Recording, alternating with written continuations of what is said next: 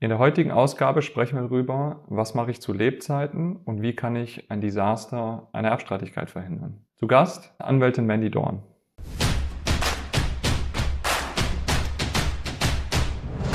Der Immobilien-Experten-Talk. Mandy, herzlich willkommen bei unserem Immobilien-Experten-Talk. Stell dich doch einmal kurz vor, wer bist du und was machst du? Hallo Patrick, herzlichen Dank, dass ich da sein darf. Ähm, ich freue mich sehr, und ich bin seit 2005 schon Rechtsanwältin hier in Leipzig. Äh, seit 2008 habe ich mich selbstständig gemacht, bin auch in Leipzig geblieben. Ich finde es eine wundervolle Stadt und habe trotz allem mit Erschrecken festgestellt, dass auch hier und in der Umgebung die Streitigkeiten im Erbrecht arg zugenommen haben. Sehr gut, das ist genau unser Thema heute. Sicherlich kein einfaches. Meine erste Frage an dich. Wie funktioniert Erben einfach? Also Erben einfach würde funktionieren, wenn man sich rechtzeitig darüber Gedanken macht und eine Lösung findet, die natürlich Erbstreitigkeiten verhindern könnte. Hm. Okay, äh, du sagst frühzeitig anfangen, bedeutet, ich kümmere mich eigentlich schon um das Thema Erben, wenn der Fall noch gar nicht mit eingetreten ist, oder? Genau, es klingt etwas eigenartig, aber man könnte sich im Vorfeld Gedanken darüber machen, wie ich Regelungen treffe, das Vermögen, was ich angehäuft habe, ohne große Streitigkeiten vererbt wird, wenn es mich nicht mehr gibt. Mhm. Und wenn ich das rechtzeitig plane, könnte man ob man die ausschließen kann, weiß ich nicht, aber zumindest extrem minimieren. Was würdest du sagen, ist der beste Zeitpunkt, um sich mit dem Thema Erben zu beschäftigen? Also ich glaube, es gibt keinen guten Zeitpunkt und es gibt auch keinen besten Zeitpunkt. Das ist natürlich immer auch eine Mischung, wie weit selbst will ich eigene Vermögensmassen aufgeben. Mhm. Ähm, wer ist meine Vertrauensperson? Bleibt die auch immer meine Vertrauensperson? Ähm, aber es ist schon so, dass man wenn die Kinder auch alt genug sind, die Verantwortung für bestimmte Sachen zu tragen, mhm. dann sicherlich der Zeitpunkt gekommen ist, sich mit denen gemeinsam darüber Gedanken zu machen. Und es macht natürlich auch Sinn, gerade bei Immobilienerben Gemeinschaften in irgendeiner Form zu verhindern, mhm. äh, wenn man mit den Kindern abklopfen kann, wer Interesse daran hat, wer nicht, ohne dass Streitigkeiten entstehen. Wie kann man das äquivalent ausgleichen, mhm. ohne dass äh, Neid, Frust in Verbindung mit ähm, dem Erben entsteht. Hast du einen Zeitpunkt, also nehmen wir mal an, mit 50, mit 60-Jähriger, fange ich fünf Jahre vorher an, fange ich zehn Jahre vorher an, vielleicht sogar schon zum Zeitpunkt des Kaufs der Immobilie? Also ich kann aus meiner praktischen Erfahrung sagen, dass in der Regel die Leute, die darüber nachdenken, irgendwo zwischen 60, 70, 75 sind. Das ist ganz unterschiedlich. Die ersten holen die ersten Erkundigungen mhm. ein und die anderen machen gleich Nägel mit Köpfen mhm. und ähm, machen ein Testament oder vererben zu Lebzeiten. Das heißt, übertragen es mhm. zu Lebzeiten in irgendeinem Ausgleich, meist mit einem lebenslangen Wohnrecht.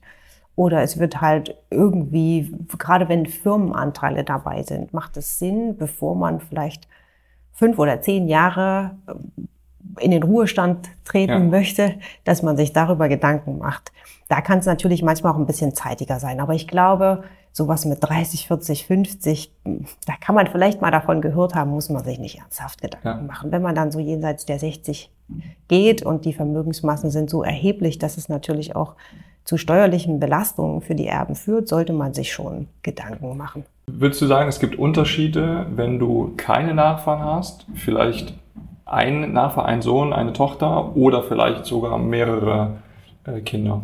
Es gibt ja immer den Unterschied, dass du dann eine Erbengemeinschaft bildest, wenn du alle gleich behandeln möchtest. Mhm. Und sobald du mehr als ein Kind hast, hast du natürlich die Erbengemeinschaft. Mhm. Und dann möchtest du es in irgendeiner Form so gerecht machen, dass es zumindest für dich gerecht erscheint, was oft für die Kinder nicht gerecht erscheint. Das sind so Sachen, da sollte man sich schon vorher Gedanken machen. Wenn du nur ein Kind hast, hast du das Problem in der mhm. Regel nicht. Die Streitigkeiten können kaum mit sich selbst entstehen.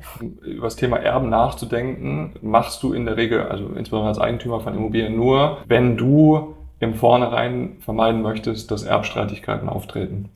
Genau. Das ist das Ziel. Genau. Lass uns vielleicht einmal drüber sprechen, wenn der Fall eintritt, dass quasi der, der Erbfall äh, passiert. Aus deiner Praxis, was sind die fünf besten Tipps, wenn sich die Erbengemeinschaft gebildet hat?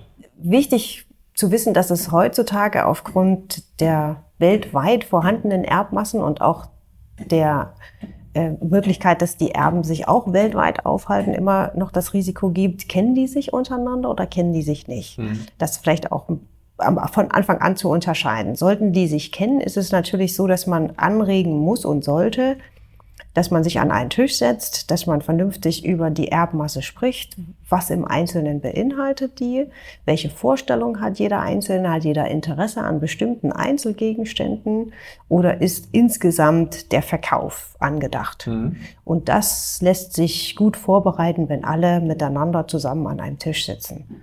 Ähm, wenn die natürlich weltweit verstreut sind, hat man das Problem, dass man äh, diese Strategie meist nicht fahren kann, weil sie irgendeinen nicht ermitteln können oder schwer ermitteln können oder selten zusammen an einen Tisch bekommen.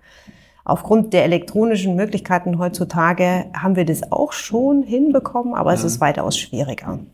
Also der erste Tipp wäre schon Kommunikation zusammen an einem Tisch, vielleicht auch um sich kennenzulernen. Mhm den anderen kennenzulernen, die Gedanken des anderen kennenzulernen, was es manchmal weitaus einfacher macht. Mhm. Auch die Vermögenssituation jedes Einzelnen zu berücksichtigen, welche Möglichkeiten kann er überhaupt aufbringen, welche Ideen hat er.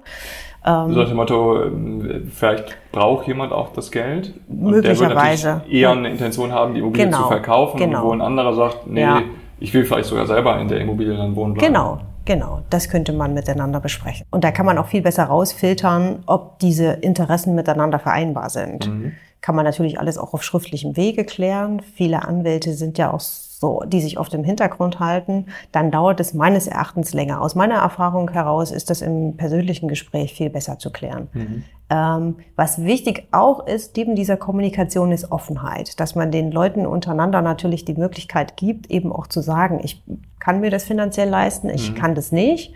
Ähm, weil das langfristig Verluste bringt, ewig über Sachen zu diskutieren, die ohnehin nicht eintreten. Mhm. Das wäre jetzt der Rat, lieber zu sagen, komm, wir nehmen 5.000, 10.000 Euro weniger, aber ja. wir haben damit. Genau, wir haben damit eine Lösung, weil in den meisten Fällen natürlich auch Folgekosten entstehen, gerade bei Immobilien. Der Winter kommt, der war in Leipzig 2021 mit einem katastrophalen Einbruch versehen. Mhm. Sie müssen Verkehrssicherungspflichten einhalten, sie müssen Schnee schieben. Wenn dort niemand wohnt in der Immobilie, wer soll sie beheizen, wer soll sie belüften? Ist auch immer ein Versicherungsrisiko dabei. Mhm. Wer zahlt die laufenden Kosten? Also all sowas muss man auch berücksichtigen. Das lässt sich auch in einem Gespräch viel besser klären. Ja. Ähm, und meistens sind diese Kosten natürlich manchmal auch noch ein Druckmittel, die Leute dahin zu bekommen, mhm. dass sie sich schneller einigen in irgendeiner Form. Mhm. Viel, viel mehr Tipps kann man eigentlich gar nicht geben. Und dann, wenn man diese Kompromisse oder die möglichen Kompromisse etwas ausgelotet hat, lässt sich natürlich eine Lösung finden mhm. in irgendeiner Form. Ja. Würdest du sagen, es macht Sinn, wenn der Erbfall eintritt, direkt einen Rechtsanwalt mit einzuschalten, um auch sicherzugehen, dass es von Anfang an gut funktioniert? Oder sollte man jemanden wie dich auch erst dazu holen, wenn man es nicht schafft, gemeinsam an einen Tisch zu kommen und drüber zu sprechen? Das ist ganz unterschiedlich. Ich glaube, das muss jeder für sich entscheiden. Aus meiner Perspektive ist es natürlich ganz oft so, dass ich kontaktiert werde, wenn die schon mal versucht hatten, mhm. irgendwie eine Lösung zu finden oder überhaupt sich gegenseitig vollständig auswendig zu machen und es hat nicht geklappt. Okay. Oder der Streit wirklich auch meist schon eskaliert ist. Dann ja. kriege ich oft Kenntnis davon. Es muss jetzt nicht so sein, dass in einer Erbengemeinschaft ich immer immer diese streitige Erbengemeinschaft bekomme. Es gibt manchmal auch einfach so kleine defizile Sachen, wo mhm. es so Nachfragen gibt und eigentlich sind sie sich ganz gut einig. Ja. ja. Also solche Fälle habe ich auch. Ja, also ich sag mal, man kriegt es ja schon, schon häufig mit. Wahrscheinlich, weil es dann auch äh, natürlich emotional aufgeheizt ist, wenn es um das Thema Erben geht ist dann sehr schnell in Streitigkeiten mit Ende. Ne? Ich vermute mal, das mhm. stellst du in der Praxis halt auch fest. Mhm. Ja, es gibt oft in der Erbengemeinschaft natürlich auch so ein Misstrauen. Teile oder einzelne Personen der Erbengemeinschaft waren manchmal am Erben etwas näher dran. Mhm. Selbst bei Geschwistern habe ich das ganz oft, dass immer gedacht wird, man wird irgendwie über den Tisch gezogen. Mhm. Und der Anwalt kann dabei helfen, zu gucken, ob das alles richtig läuft. Ja. Dieses Vertrauen, zum Glück, ist auch in den Anwalt da, zu sagen, er kann das auch prüfen. Er hat mhm. auch viel mehr Ideen festzustellen, wie hoch die Erbmasse ist. Und macht Sinn, einen Anwalt zu haben äh, oder vielleicht zwei, wenn auch zwei Parteien beim Erbfall mit involviert sind? Je größer die Erbengemeinschaft ist, ist meine Erfahrung, dass ich manchmal auch mit drei, vier, fünf mhm. Kollegen zusammengesessen habe.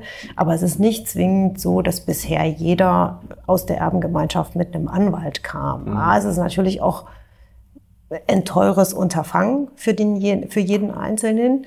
Und es ist manchmal auch so, dass natürlich jeder versuchen muss, als Anwalt immer die Interessen seines Mandanten zu vertreten. Mhm. Manchmal noch schwerer, eine Lösung ja. in der Gemeinschaft zu finden. Ab und an gibt es einen guten Input dafür, natürlich auch gute Ideen, aber das kann natürlich auch noch mal schwieriger werden. Ja. Aber das ist wirklich von jedem Einzelfall, muss man das genau betrachten. Was mich interessieren würde, ich glaube, das ist eine sehr spannende Frage, kann man sagen, wie teuer ein Erbfall ist, sobald ein Rechtsanwalt mit eingeschaltet ist? Also gibt es da so, man sagt, na ja, wir fangen jetzt mal an, das wird wahrscheinlich zwei Monate dauern und 10.000 Euro. Kann man das sagen? Nee, kann man nicht. Also es gibt natürlich die Möglichkeit, nach dem Rechtsanwaltsvergütungsgesetz mhm. Gebühren abzurechnen. Die werden nach Gegenstandswert vorgeschrieben. Da muss man die Erbmasse ermitteln und dann bestimmt man die Gebühren. Viele Kollegen wissen ganz oft nicht, wie lange das jetzt dauert, wie intensiv das ist und machen Stundenvereinbarungen. Mhm. Dann hängt es natürlich vom Stundensatz ab und auch davon ab, wie oft trifft man sich, okay. wie schnell findet man Lösungen, wie umfassend ist es. Erbrechtsstreitigkeiten sind keine schnellen Verfahren, mhm. waren sie noch nie. Ähm, und es dauert auch immer länger. Nicht unbedingt, weil die Leute mehr streiten, sondern weil eben auch Ermittlungen viel, viel schleppender mhm, okay. laufen. Personalmangel, mhm. auch Corona-bedingt, ähm, sind natürlich ein Zeugnis dessen, was wir jetzt haben. Altersbedingte oder, oder altersbedingte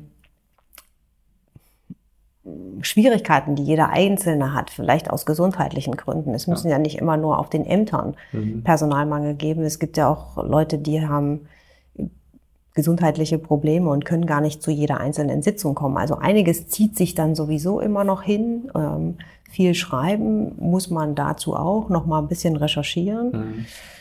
Angebote einholen. Ganz oft ist es ja auch so, dass sie entweder mit einem Steuerberater oder noch vielleicht mit einem Wirtschaftsberater, Immobilienberater, je nachdem zum Beispiel, ob ein Firmenanteil dabei ist, zusammenarbeiten müssen. Äh, und das dauert schon okay. auch also seine Zeit. also okay.